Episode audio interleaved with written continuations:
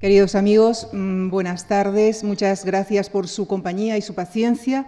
Nos acompaña esta tarde el profesor José Luis Sanz, es el coordinador de este ciclo, catedrático de Paleontología de la Universidad Autónoma de Madrid y académico numerario de la Real Academia de Ciencias Exactas, Físicas y Naturales director de los Museos Paleontológicos de Elche y Arnedo y presidente del Consejo Científico Asesor del Instituto Catalán de Paleontología. Para evitar eh, la pérdida de, tiempo, no quiero detallar este extenso y brillantísimo currículum de uno de los mejores paleontólogos de España y de Europa. Su gran pasión son los dinosaurios y de ellos viene a hablarnos esta tarde en la conferencia que ha titulado Cuando los dinosaurios dominaban la Tierra, la gran extinción de hace 66 millones de años. Muchísimas gracias.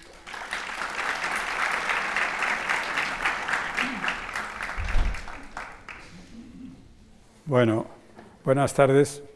Eh, lo primero, por supuesto, contestar a, Lucía. Eh, muchas gracias a la Fundación Juan Marc y, por supuesto, a Lucía por este entusiasmo, este entusiasmo y dedicación que, ha realizado hasta este instante eh, y, más conferencias que quedan sobre este ciclo de, historia de la vida. Si pasamos a la, primera diapositiva, veremos que el, título, la primera parte del título de la conferencia es Cuando los dinosaurios dominaban la Tierra, que es una, obviamente, pues muchos de vosotros conoceréis, es una, una película eh, conocida de, dinosaurios de los años 70, y, está aquí más que nada, aparte de que es inspirador de parte del título, porque es una película que sugirió en su tiempo una hipótesis eh, interesante, eh, que algunos dinosaurios eran trogloditas o cavernícolas, como estos ceratopsios, con lo cual es una hipótesis que la paleontología nunca ha podido contrastar. Y además yo creo que un bicho de estos con esos cuernazos sería difícil vivir en una cueva, ¿no? tendría que estar eh, bastante... Bueno, en cualquier caso, ahí está la película. Tanto Diego como Juan Carlos, los dos anteriores conferenciantes, eh, hicieron algo que obviamente es de obligado cumplimiento, según mi criterio, y es situarnos en el tiempo. ¿no? De manera que eh, el, número uno que veis ahí es la primera eh, conferencia del Ediacárico y de la explosión cámbrica de Diego. El número dos son los mares eh, paleozoicos que hizo Juan Carlos. Los verdes, más o menos.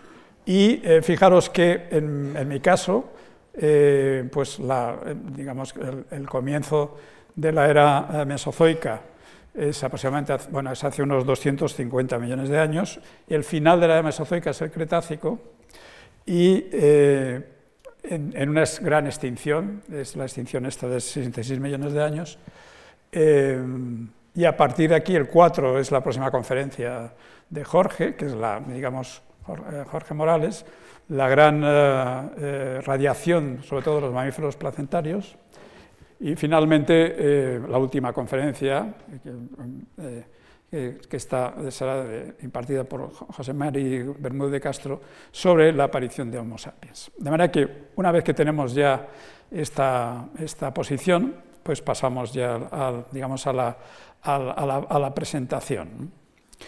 Y eh, la presentación, yo, yo, he querido marcar cinco cinco puntos principales. El primer punto es, por supuesto, que es un dinosaurio. El segundo, eh, la diversidad y diferentes formas de vida. El tercero, el origen de las aves, que vamos a ver que tiene que ver mucho con los dinosaurios.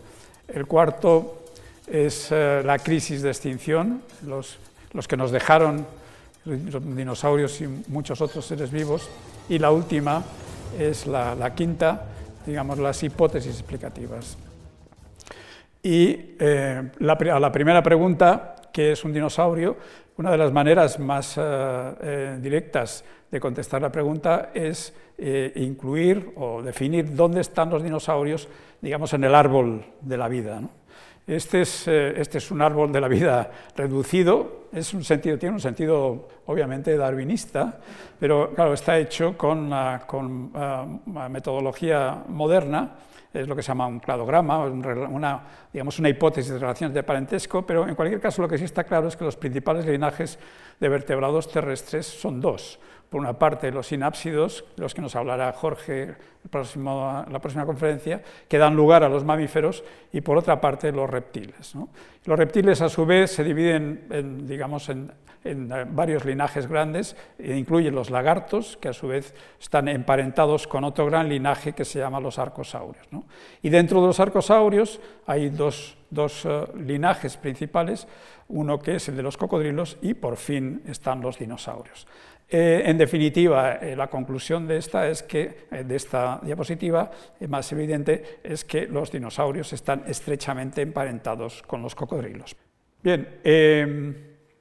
De manera que eh, eh, lo que vamos a ver ahora es un vídeo que hicimos eh, un colega yo, Francisco Ortega y yo, que hicimos para el Museo del, Jurásico de Asturias. Y esto que veis aquí es una foto mía, yo tengo un blog de fotografía paleontológica y colgué esta foto hace algunas semanas eh, y este, esto no es un dinosaurio, es un ancestro de los cocodrilos. ¿no? Se llama Saurosuchus, es del Triásico de Argentina. Y fijaros, este, este, este chaval, que es uno de los que siguen mi blog, me dijo, pero bueno, chaval, ¿qué me estás contando? Esto no es, es un cocodrilo, esto es un dinosaurio. Pues claro, evidentemente tienen esa relación de parentesco implica que eh, tienen semejanzas, pero la, verdad es que, como vamos a ver ahora en el vídeo, las diferencias entre, eh, no solamente craneales, sino postcraneales sobre todo, las diferencias entre el linaje de los, de los cocodrilos y los dinosaurios es muy evidente.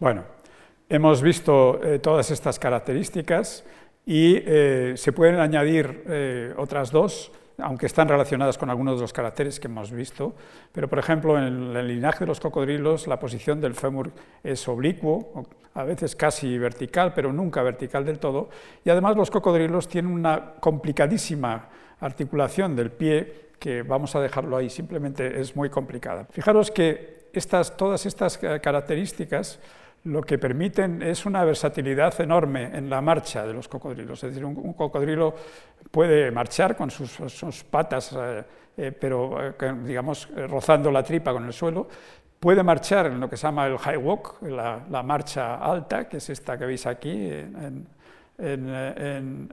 este, este cocodrilo, y incluso puede, lo que veis aquí, puede galopar cosa que probablemente pues, eh, no todos los cocodrilos pueden galopar, pero bueno, en determinadas formas sí. En cambio, en los eh, dinosaurios, eh, aparte de todas esas diferencias que hemos visto, hay dos cosas que son muy evidentes también, y es que el fémur está completamente verticalizado y la articulación del pie es muchísimo más simple.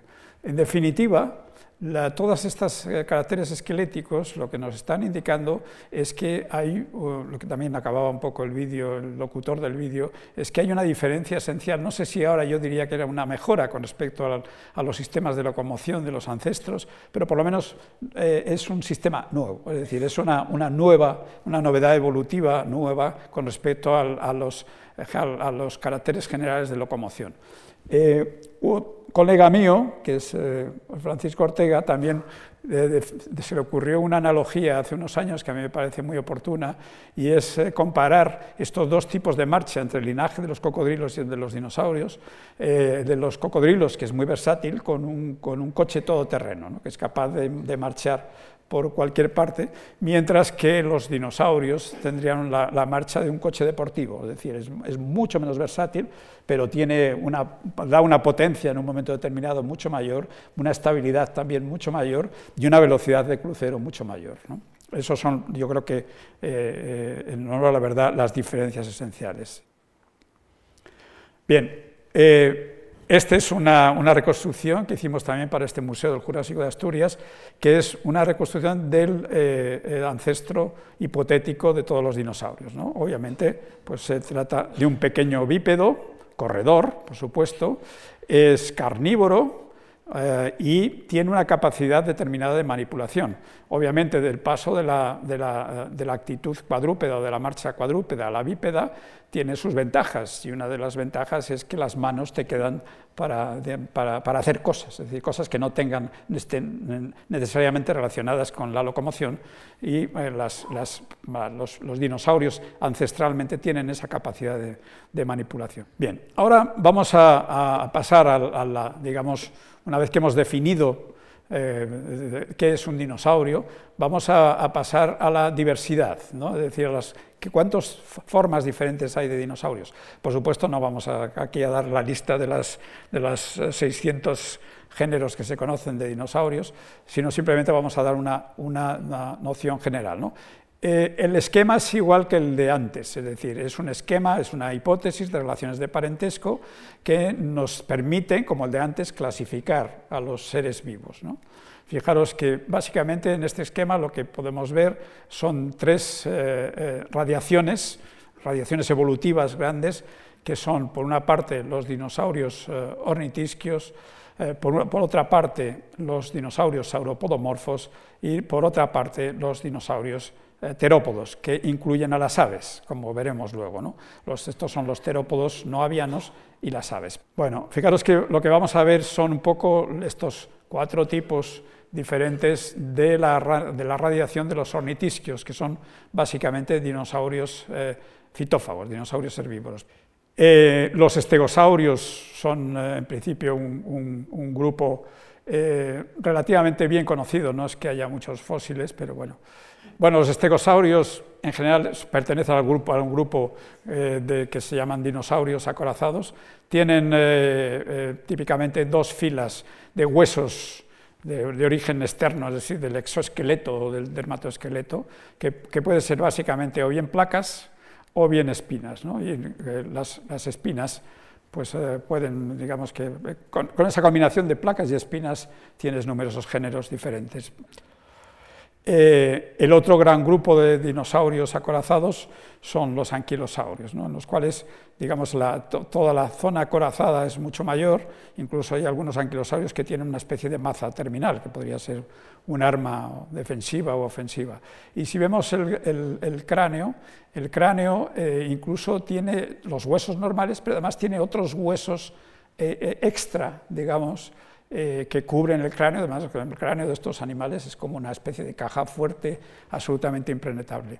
Vamos a ver un TAC de, otro género de, dinosaurios, anquilosaurios, que se llama Euplocephalus, y fijaros que tiene algunas cuestiones curiosas, como por ejemplo un sistema, un aparato ah, nasal, eh, absolutamente enorme, eh, con unos pasajes aéreos realmente muy notables, que acaba en una zona que es esta zona roja, que es una especie de divertículo olfatorio. Es decir, que estos bichos, desde luego, este sí no, andaba, no andarían eh, obviamente a mucha velocidad, eran presas, obviamente, de, carnívoros muy grandes, y, pero por supuesto, eh, al menos pues, sabemos que podrían olerlos a distancia, lo cual sería una ventaja para las presas. El grupo de los ceratopsios es uno de los grupos más conocidos gracias a la popularidad de este animal, que se llama Triceratops. Eh, se caracterizan por estos cuernos encima de los ojos, eh, encima de la nariz, eh, una proyección posterior del cráneo que probablemente serviría, porque son animales gregarios, para comunicarse con individuos de su propio rebaño y la aparición de un hueso supernumerario, digamos, que es el rostral. En realidad estos bichos tenían un pico muy parecido al, pico de un loro.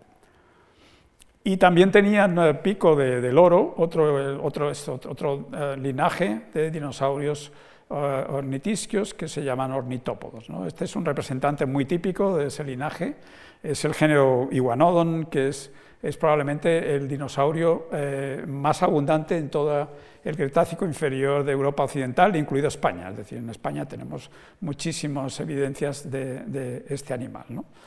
Esto es una curiosidad simplemente, a lo mejor lo habéis, visto alguno, la película de Walt Disney Dinosaurio del año 2000, en el cual el, el protagonista es un iguanodon, que es este bicho, que se llama Aladar, que es el protagonista, y que curiosamente los los dibujantes de Disney decidieron eliminarle el pico este.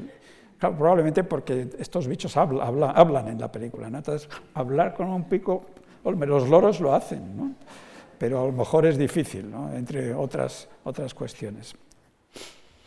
Bien, una de las, yo creo que una de las maravillas que tienen estos dinosaurios ornitópodos, sobre todo las formas más derivadas de dinosaurios ornitópodos, eh, es el sistema de masticación.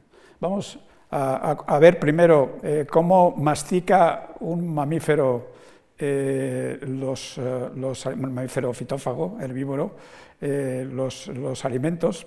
Es decir, una vaca básicamente lo que hace es, no lo hagáis porque es, peligroso, sobre todo los niños, no, no hacerlo. Pero básicamente es un movimiento lateral ¿no? de la mandíbula inferior con respecto a la superior. fijaros Fijaros que el sistema de masticación es completamente diferente y lo que hace es que al, subir la, mandíbula inferior desplaza a la mandíbula superior, estos, dos, huesos que son los maxilares y los yugales. Si lo adelantas hasta un poquito hasta el final, lo vemos en una vista interna que se ve mucho mejor aquí.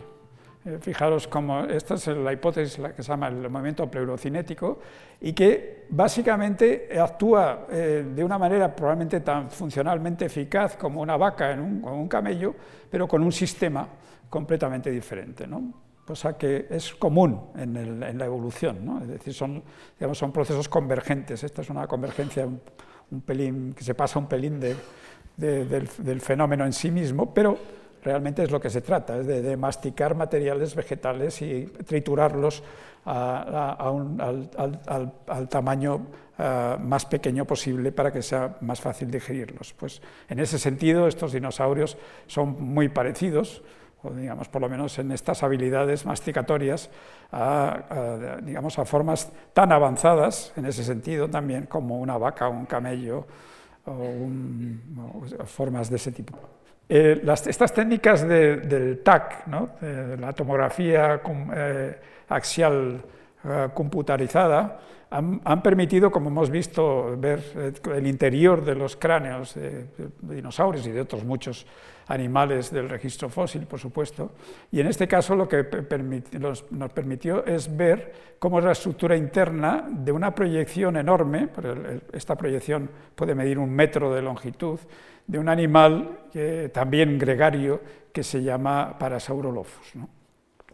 Y eh, eh, se vio que esta estructura tiene una serie de una estructura laberíntica eh, tremenda y además virtualmente también se hizo pasar un sonido o se generó un sonido porque creemos que este tipo de estructuras son, funcionan como amplificadores de sonido, lo cual es muy importante.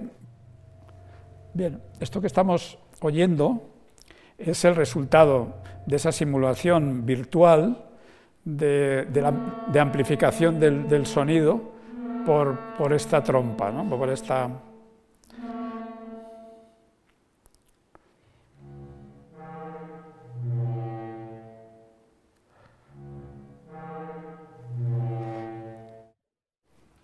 Eh, bueno, esos sonidos a mí me recuerdan a, una tuba o algo así, ¿no? Es decir, que son sonidos de baja frecuencia, es decir, son sonidos probablemente de comunicación de unos individuos con otros igualmente. Sabemos que este, estos animales, estos hadrosaurios, tienen rebaños literalmente de miles y miles de individuos, es decir, rebaños inmensos, o sea que probablemente ese tipo de comunicación, lo mismo que la comunicación visual que hemos visto en los triceratops, en esas plataformas, pues eh, serían de gran importancia.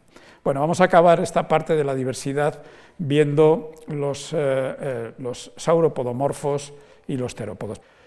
Los sauropodomorfos tienen las formas más primitivas, pertenecen al grupo de los prosaurópodos, que es un animal que, digamos, que, responde a las expectativas evolutivas, ¿no? es decir, es una forma todavía bípeda, de relativamente pequeño tamaño, que tiene algunas características, digamos así, entre comillas, intermedias entre un saurópodo y un, y un terópodo. Los, eh, los, sauropodomorfos saurópodos son, por supuesto, eh, eran animales realmente impresionantes. Este es, un, este es un, un, género español, se llama Turiasaurus, que se encontró hace pocos años en la provincia de Teruel.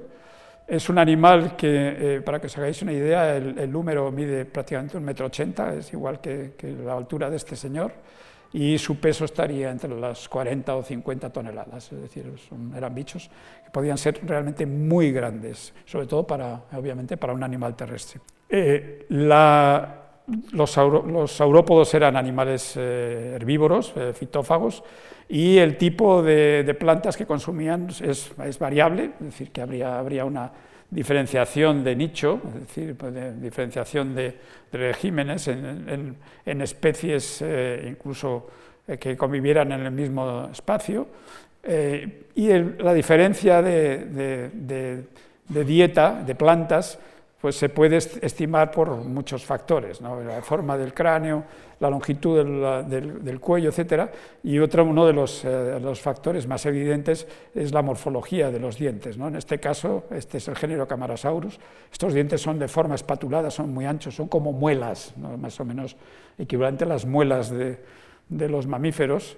Eh, y probablemente sería un animal eh, folífago, comedor de hojas y de brotecitos y cosas así, a diferencia, por ejemplo, de animales como Diplodocus, que a lo mejor os suena alguno, que serían probablemente animales eh, de plantas de porte mucho más bajo. Bien, y todos los dinosaurios carnívoros están, en principio, en son, pertenecen al grupo de los terópodos. Esta es una reconstrucción de otro dinosaurio español, se llama Concavenator, es un, carnívoro de talla media, de unos 6 metros de longitud y unas, eh, unos 500 eh, kilos de, peso, que se encontró en la provincia de Cuenca, pero eh, digamos hace, del Cretácico inferior, hace unos 125 millones de años, y es uno de los dinosaurios de su tipo más completo que se conoce en todo el mundo. ¿no? Fijaros, todas estas, estas zonas de colores que están en, la, en el en el, digamos, en el, en el CT scan este de, de esta, este cráneo de Tyrannosaurus son senos, es decir, son senos, son, son aberturas, son zonas huecas del, cráneo. Bueno, recordar que nosotros también tenemos nuestros senos, ¿no? tenemos senos nasales, otros senos aquí en la, en la cara. En el caso de los dinosaurios, estos senos eh, eh, probablemente tendrían eh, funciones parecidas a los senos que tenemos los seres humanos u otros primates, ¿no? de otros. pero lo que sí está claro es que probablemente lo que harían sería calentar el aire que va hasta los pulmones, humidificar el aire eh, en fin, a toda una serie de, factores. Y lo que sí es muy evidente es que eh, los vertebrados, que realmente son los reyes de los, de los, digamos, de los eh, lugares vacíos o digamos, del vaciado de sus cráneos, obviamente esos son las aves. De manera que aquí tenemos ya una primera evidencia de la estrecha relación de parentesco entre los dinosaurios terópodos no avianos y las aves. Las aves actuales pertenecen, hay se, conocen unas 10.000 especies de aves actuales, eh, pertenecen todas a un grupo que se llama neornitas y está claro que ese éxito evolutivo del grupo probablemente se debe al menos en parte a un éxito increíble que es la adquisición del vuelo, que, cosa que no es, ya podéis imaginar que no es nada fácil en la, historia evolutiva de... bueno, no es nada fácil, ni siquiera nosotros tenemos aviones, pero vamos, obviamente no es nada fácil, fácil volar. Bien, pasamos entonces directamente al, al, origen de las aves y lo que vamos a intentar es ver un vídeo, que también lo hicimos Francisco Ortega y yo para el MUJA, para el Museo del Jurásico de Asturias, comentando las semejanzas entre el ave más antigua que conocemos, que es Archaeopteris, de hace 140 millones de años, y un ancestro cercano, de las aves, de los dinosaurios, que se llama Deinonychus.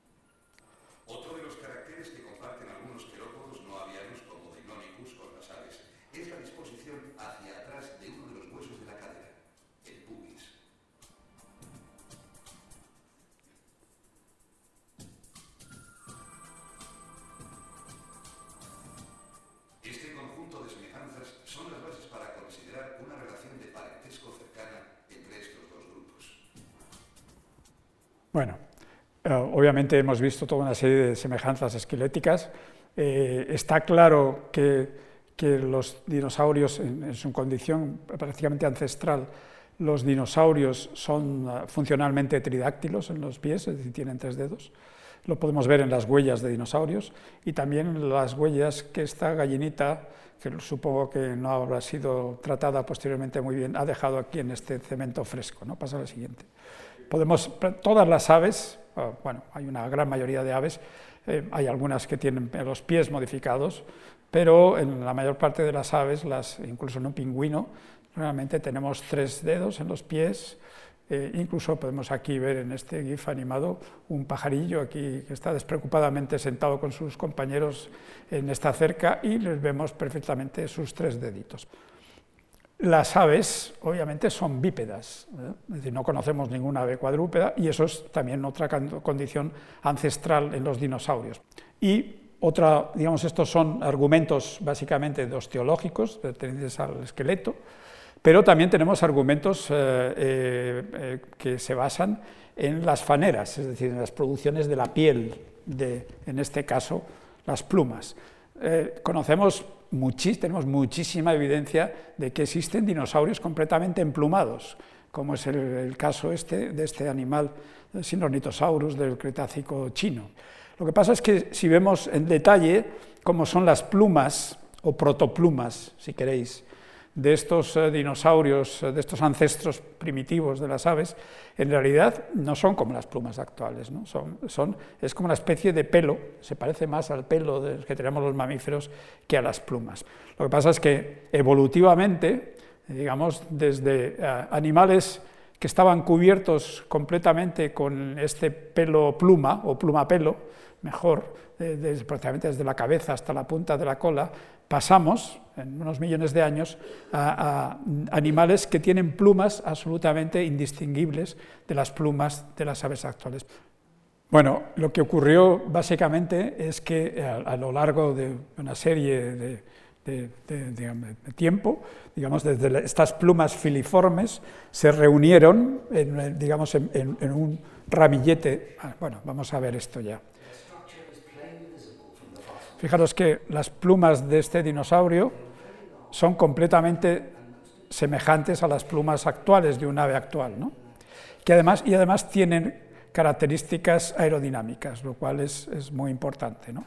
Bueno, otra característica de este dinosaurio es que tiene cuatro alas, tiene plumas también de muy avanzadas en las extremidades posteriores, de manera que todo parece indicar que este Microraptor, este dinosaurio del Cretácico chino, sería capaz de volar, por lo menos de realizar un vuelo, aunque un vuelo planeado, probablemente no un vuelo batido, pero sí un vuelo planeado. Pasamos a la siguiente diapositiva.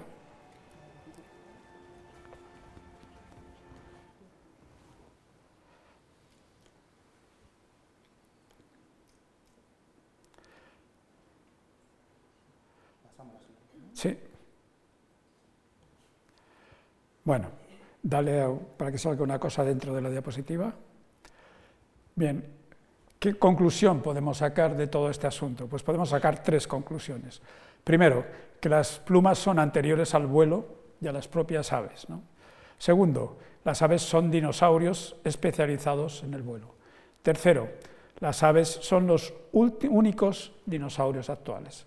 De manera que ¿Qué pasó? Algo tuvo que pasar para que realmente desaparecieran esa enorme diversidad de dinosaurios no avianos. Y eso es lo que vamos a intentar contar eh, eh, vamos, lo más rápidamente posible en la próxima diapositiva, por favor. Bien, eh, hace 66 millones de años realmente hubo una crisis biótica eh, de proporciones eh, increíbles, aunque no fue la, más, eh, digamos, la que más formas vivas extinguió, pero fue una crisis biótica importante. Eso se conoce como la crisis KT o KPG, o la crisis del Cretácico superior o, crisis finicretática. Esto es el mundo tal y como creemos que era al final del Cretácico, entre los 90 y 80 millones de años. Fijaros que es un mundo muchísimo más, en general, muchísimo más acuático que el, actual. Paso a la siguiente. Y lo que sí sabemos a partir del registro fósil es que esta gran crisis, esta gran extinción en masa, eh, eh, hizo que desaparecieran el 75% de las especies que tenemos registradas, tenemos controladas en el registro fósil. Le das a este bichejo para que salga un vídeo. Esto es la, evolución según, los Simpson. Fijaros que aparece de un órgano unicelular, aparecen los organismos, primeros organismos multicelulares más primitivos, luego un, pez, el pez consigue sacarse de, ahí, los peces salen del agua, aparecen los primeros eh, tetrápodos, los primeros reptiles, los primeros vertebrados terrestres, aparecen los primeros premamíferos, finalmente los mamíferos. Los mamíferos convivieron con los dinosaurios y en un momento determinado cae una bola incandescente del cielo, eh, desaparecen los dinosaurios y nos quedamos los mamíferos eh, primero aparecen los primates, la evolución humana, la humanización, sigue la humanización, algún proceso de retroevolución como este que vemos aquí, y la evolución cultural.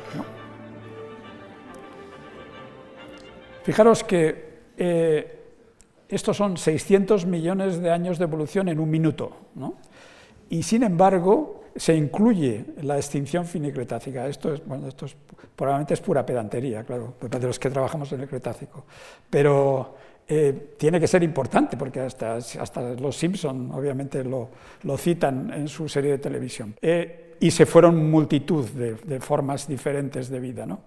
Eh, entre ellos, unos cefalópodos que bueno, eran probablemente, constituían probablemente la, la, biomasa mayor de todos los ambientes marinos y oceánicos durante millones y millones de años. ¿no? Es decir, los amonites desaparecen, eh, creemos que su forma de vida sería parecida a la de un pariente actual, que es el Nautilus. Curiosamente, el Nautilus es una forma más primitiva que los amonites, de manera que en este caso desaparecen las formas más primitivas, eh, digo, más, más, evolucionadas o más derivadas, que son los amonites, y nos, se han mantenido hasta la actualidad las formas más primitivas, como es el caso del Nautilus. Desaparecen también otros cefalópodos que se llaman belemnites, eh, son, están emparentados con los calamares, lo que pasa es que eh, tienen un, endoesqueleto, un esqueleto interno mucho más duro. Esto es un, es un fósil, este es un fósil, el fósil normal que se encuentra de un belenites en el campo, es un rostro de, calcita muy duro. Eh, me estaba imaginando que si uno se comiera los bocatas de calamares que habitualmente y alguien se le olvidara quitar los rostros de calcita, probablemente saltarían varios dientes, ¿no? o sea que habría que tener cuidado con los bocatas de belennites. Desaparece también otro icono de, esta, extinción, son unos bivalvos muy especializados que se llaman rudistas, que en los cuales, sabéis que los bivalvos, como las almejas, por ejemplo, los mejillones, tienen dos valvas, dos conchas, y en este caso los rudistas son súper especializados, tienen una, una, de las valvas es cónica y la otra es plana, perpendicular, y se caracterizan porque eran general, eran, eh, generaron multitud de eh, bioconstrucciones eh, marinas, es decir, arrecifes, sobre todo durante el Cretácico, especialmente en el Cretácico superior. ¿no? Los hay por todo el mundo, además son enormes, son kilométricas a veces, y de espesores tremendos, arrecifes eh, singulares enormes, pero desaparecieron todos al final del Cretácico. Y dentro de los eh, eh, vertebrados tetrápodos, estos que volvieron al agua, pues obviamente existen depredadores increíblemente diversos en, en tamaños y en formas también, que son los plesiosaurios, que son animales básicamente comedores de peces y, probablemente también cefalópodos o, cualquier otra cosa probablemente que se les pusiera por delante. Desaparecen también los mosasaurios, que son también eh, grandes reptiles depredadores del Cretácico superior. Esto que veis aquí es un mosasaurio de esta película del, eh, mundo jurásico. Obviamente los mosasaurios que conocemos no tienen el tamaño que les da Hollywood, pero eh, hay mosasaurios incluso de 12, 14 metros, es decir, ya de tamaños eh, respetables. Desaparecen también los, un grupo emparentado, especialmente emparentado con los dinosaurios, que son los pterosaurios, o, lagartos voladores, o voladores. Volviendo a la película de antes, fijaros también las licencias de Hollywood. Esto es, esto es un pterosaurio, pues probablemente de unos 3 o 4 metros de envergadura, que se lleva a velocidad cero, un peso, que es esta señorita, perdón por llamarla peso, eh, que tendría probablemente entre 50 o 60 kilos. Eso es eh, probablemente materialmente imposible. ¿no? A velocidad cero este bicho no podría hacer eso con toda probabilidad. Pero bueno, Hollywood obviamente tiene derecho a hacer lo que le dé la gana, por supuesto, con sus, con, sus bichos. Y por supuesto desaparecen la mayor parte de los dinosaurios. Pero recordaros que no todos los dinosaurios desaparecen, es decir, todas las aves son dinosaurios y los dinosaurios se mantienen en la naturaleza actual. Bien, y eh, el penúltimo punto, ¿cuáles son las hipótesis explicativas de este fenómeno? Eh, vamos a hacer un repaso rápido. Eh, bueno, esta no, no, me, resisto a, contarla, porque esta es una de, yo creo que es una de las primeras hipótesis de la extinción de los dinosaurios que se plantearon desde el punto de vista de los naturalistas, del científico. Este que veis aquí, este señor se llama Richard Owen, es el autor de la palabra dinosaurio, y en 1842 eh, propuso que eh, los dinosaurios desaparecieron porque eh, Dios, bueno, era un creacionista, claro, Dios había puesto a los dinosaurios en el Mesozoico, porque en el Mesozoico había en principio poco oxígeno. Pero cuando creó a los mamíferos, a partir del final del Cretácico, aumentó el oxígeno, un poquito antes, y los dinosaurios que eran reptiles fueron metabólicamente aniquilados. Esto es una, es, una, es una, parece mentira, un hombre tan sumamente inteligente con un razonamiento circular. Eh, eh, existió oxígeno, sabemos que existió eh, oxígeno porque los dinosaurios desaparecieron y desaparecieron porque obviamente aumentó el oxígeno, ¿no? algo así, casi literalmente. A comienzos del siglo XX, los dinosaurios se consideraban como bichos raros, bichos gigantescos, con las estructuras no adaptativas, en el sentido darwiniano ya del, término, y esa inadaptabilidad o inadaptación finalmente los condujo a la extinción. En, la primera mitad del siglo XX, eh, famosos paleontólogos como este hombre, Barnum Brown, probablemente el hombre que más dinosaurios ha excavado en la historia de la paleontología, excavando en un lugar de Wyoming que se llama Howe Ranch, encontró miles de huesos y atribuyó esta acumulación de huesos a, a un periodo de sequía con muchas charcas, etc. Entonces, esa explicación local fue utilizada de nuevo por el cine, en este caso por la película Fantasía de Walt Disney de 1940, para explicar en términos globales la extinción de los dinosaurios, cosa que obviamente el señor Brown eh, no estuvo de acuerdo para nada. Eh, propuestas absolutamente demenciales son cosas como eh, una, plagas mundiales de orugas que se comían los todas las hojas y todo y no dejaban comida para los dinosaurios fitófagos, o una todavía más, eh, más divertida, bueno, no sé cómo llamarla, y es que los, eh, los mamíferos primitivos que vivían con los dinosaurios se comían los huevos, las puestas de los dinosaurios. Obviamente no tenemos ninguna evidencia ni, de esta anterior ni de otra, y si tenemos aquí alguna evidencia de relaciones tróficas entre mamíferos y dinosaurios no avianos, es justamente al contrario. Tenemos evidencias de que al menos algunos mamíferos se comían crías de dinosaurios, ¿no? pero obviamente eso no, no sería suficiente para extinguirlos seguro. Eh, a mí esta me parece especialmente divertida. Este es de un oftalmólogo en 1982, que se llama un británico, se llama Croft. Croft lo que decía es que nosotros tenemos en la córnea y en el cristalino una proteína que eh, nosotros y las aves, tenemos mamíferos y aves, una proteína que nos protege de los determinada radiación solar, y que los dinosaurios no tendrían esa proteína y que por lo tanto eh, murieron de cataratas directamente. Y además explica todas estas, estas zonas más anchas eh, por encima de los ojos de algunos dinosaurios como viseras, viseras para evitar el sol directamente.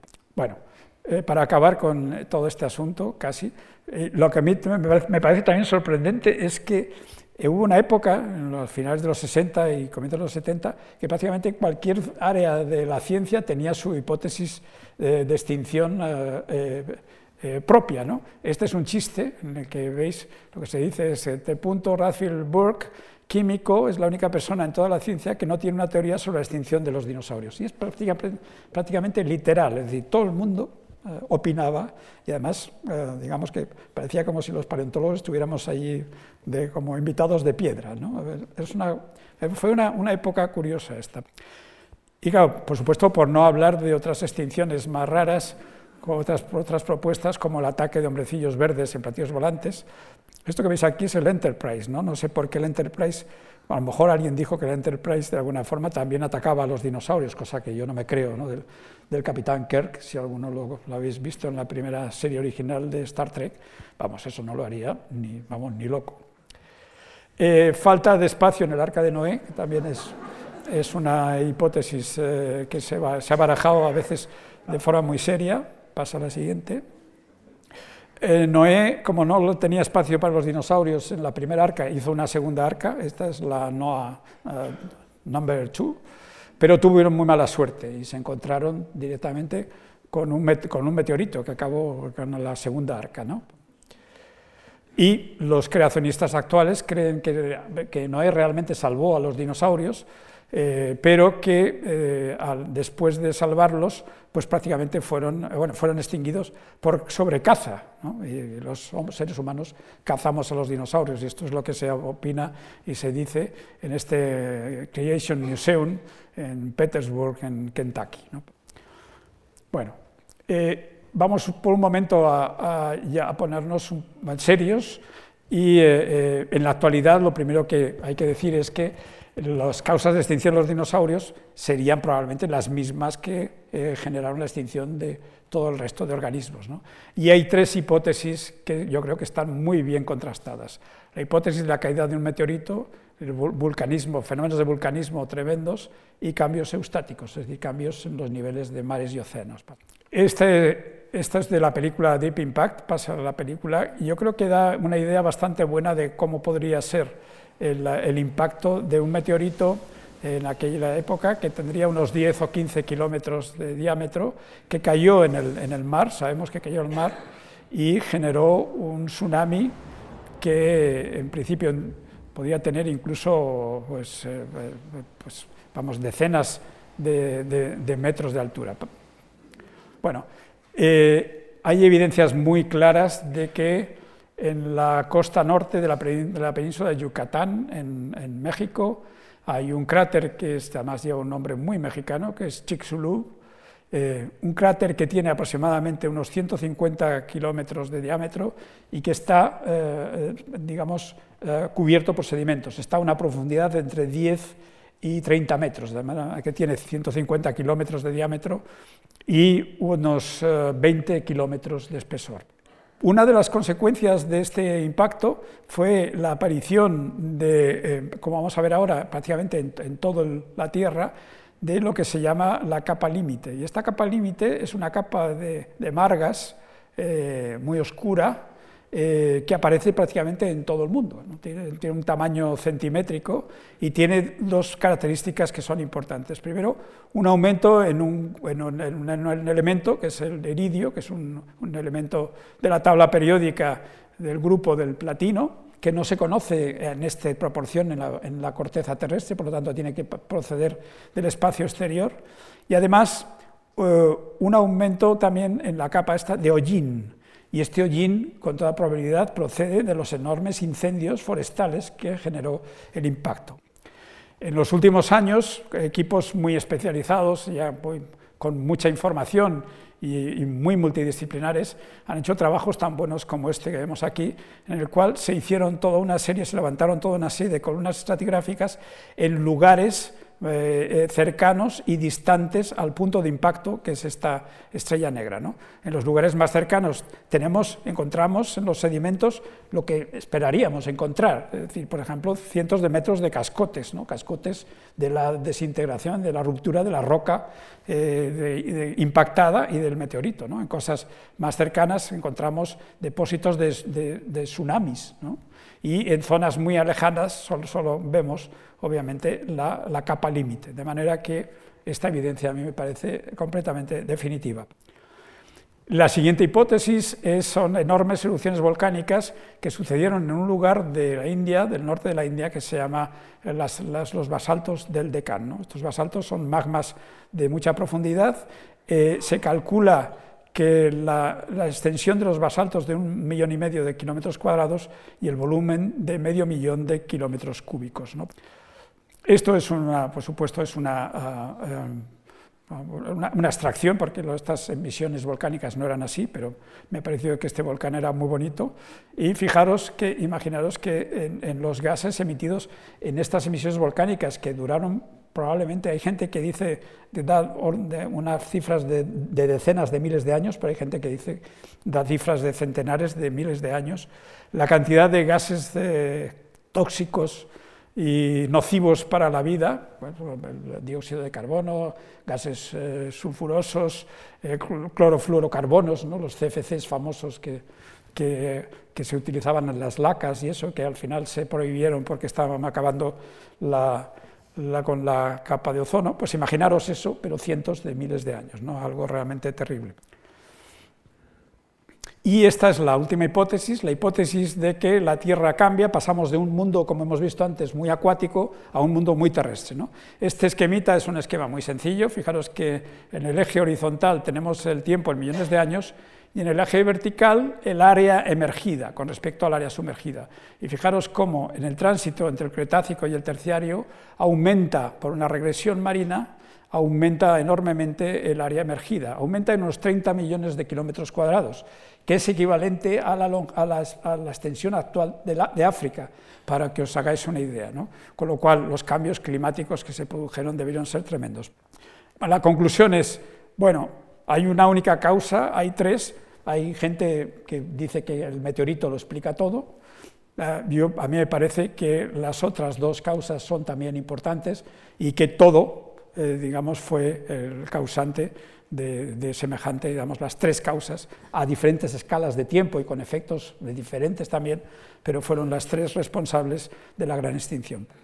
¿Y qué pasa después de una gran extinción? Eh, pues pasa, lo que pasó fue una enorme diversificación de los dinosaurios que lograron atravesar esta gran crisis, que son las aves, y también una enorme diversificación de los mamíferos placentarios que nos contará Jorge en la próxima diapositiva. Y ya para acabar, unas diapositivas finales. Fijaros que algo que pasó después también es que los dinosaurios se han hecho súper populares, ¿no? es decir, que la dinomanía es un, algo realmente notable. Fijaros que esto es, esto es un anuncio.